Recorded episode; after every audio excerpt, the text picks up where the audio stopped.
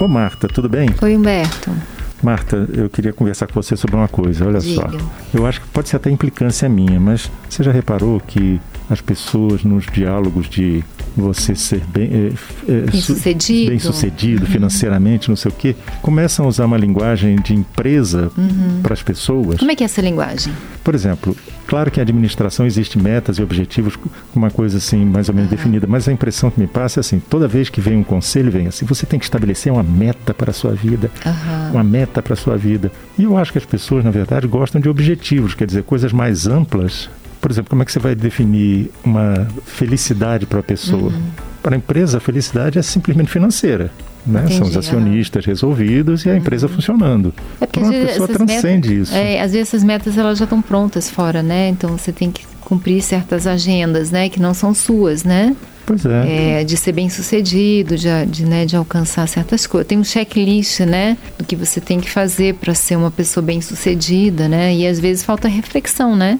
É. Do sentido disso, né? É isso que você está É. falando? E outra coisa, indica assim uma certa, um certo egoísmo, um certo isolamento, porque você tem as suas metas. Eu acho que tem uma, uma ideologia mesmo muito forte de EUSA, né? Que o pessoal fala EUSA, que é. De se administrar como se, se a gente fosse uma empresa, né? Isso vai desde a alimentação, ao, a administração do tempo, é, o máximo de aproveitamento de tudo. Sabe aquela coisa mais valia do máximo aproveitamento? Pois é. Então, do meu tempo, do, do meu, do meu organismo, da minha. Tudo. E quando você busca muito esse máximo, das minhas férias, de tudo, quando você busca esse máximo aproveitamento nessa visão, assim, meio que você falou empresarial, né? É, você acaba caindo no contrário, você acaba caindo numa certa falta de sentido, porque aliena você de você mesmo, do, do seu corpo, do que você deseja, do que te faz feliz, né? Você acaba ficando, sabe, o hamster rodando Uhum. naquela rodinha? Isso. Rodando, rodando, rodando, mas você, na verdade, não tá, não tá te- chegando a lugar nenhum, né? Pois é, e, e outra coisa, é como se você comparasse uma organização a um indivíduo. É. Tem situações em que, por exemplo, eh, você cansou como Aham. pessoa, você está precisando de férias, ou então você considera que aquele determinado objetivo que você tinha na vida já está não tá vazio. fazendo sentido. É. A empresa olha para você e diz tchau. Você não tem como dar tchau para você mesmo. Entendeu? Assim, por exemplo, é, quem, Eu acho que é- quem substitui você no seu É, objetivo? não, é, é, assim, é uma, uma ideologia de máximo aproveitamento sem questionamento do sentido da vida, do que, que é o sucesso, do que, que é ser feliz, do que, que eu desejo, que é diferente do que você deseja, né? É uma Ah. coisa meio automática e muito carregado de ansiedade, né? Então eu tenho que tirar o máximo proveito do meu tempo, eu tenho que alcançar o máximo de coisas no mínimo de tempo, é uma corrida, né? O máximo de resultado no mínimo de tempo, é, eu não posso ficar à toa, eu não posso parar, eu tô sempre correndo atrás de alguma coisa que tá me escapando. É uma insatisfação constante, né? E é bem isso que você falou mesmo. A gente tá ve- vendo a nossa vida como se fosse uma corrida de metas que já que na verdade não vieram de dentro da gente, que são de fora, né? É, e, É e você que se adapte a essas você que coisas. se adapte, senão você é um fracasso. E se você fracassar, a culpa é toda sua. É, exatamente. Se você não conseguir, é porque você não foi competente. Porque se você for competente, você vai dar conta. O que não é verdade, né? Porque tem várias circunstâncias que às vezes afetam o sucesso ou não de uma pessoa, inclusive a sorte, o apoio, a, a condição econômica, circunstâncias, É, o esgotamento orgânico. orgânico, né? Se você tem. Então, assim, é, realmente eu acho que é um desrespeito, às vezes, com o nosso ritmo, com o que a gente está sentindo de verdade, né? Não, isso que você falou é interessante, porque assim, o sucesso todo seu, agora o fracasso também. É. Então, meu Deus do céu, por que, que eu estou vivendo numa sociedade se tudo sou eu? É, não tem muita, muita rede, né? De, de, e, e outra coisa, o sucesso é seu para você mesmo, É, e, e outra Né? coisa, você tira o, o indivíduo de dentro da- do contexto social. da comunidade. Então, por isso é que você vê muitas vezes gente dizendo assim: ah, ele é pobre, logo ele é fracassado. Peraí, que isso?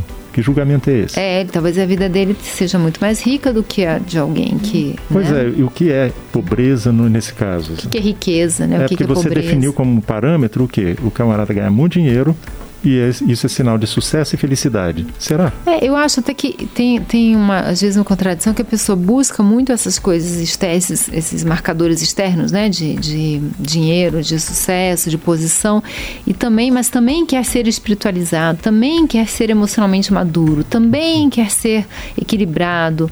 a gente quer tudo, né? Como se. Sabe quando você chega num buffet que você pega o prato, você bota um pouquinho de cada coisa? Uhum. E aí dá uma indigestão tremenda, porque na verdade você não fez uma escolha, né? Uhum. Então a gente não pode ter tudo, né? Tem que é. fazer uma escolha.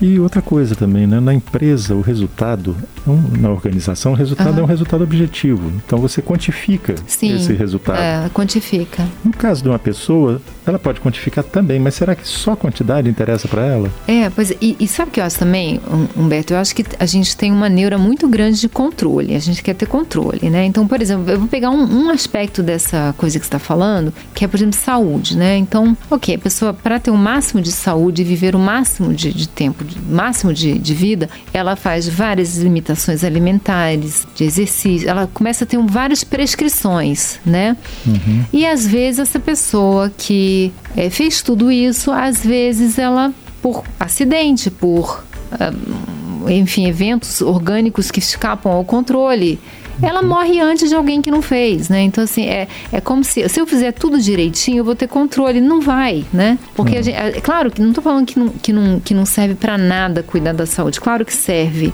Mas por mais que a gente cuide, sempre escapa né? Uhum. E ainda tem aquelas, aquelas coisas, às vezes, a, a, gente até já comentou uma vez, né? Anos atrás você falava que é, margarina, a manteiga fazia mal, tinha que comer margarina. Aí fizeram um estudo, isso não, na verdade não é verdade, né? É. Então, às vezes, a gente também entra em, em, cheio de ansiedade buscando uma promessa que é uma miragem.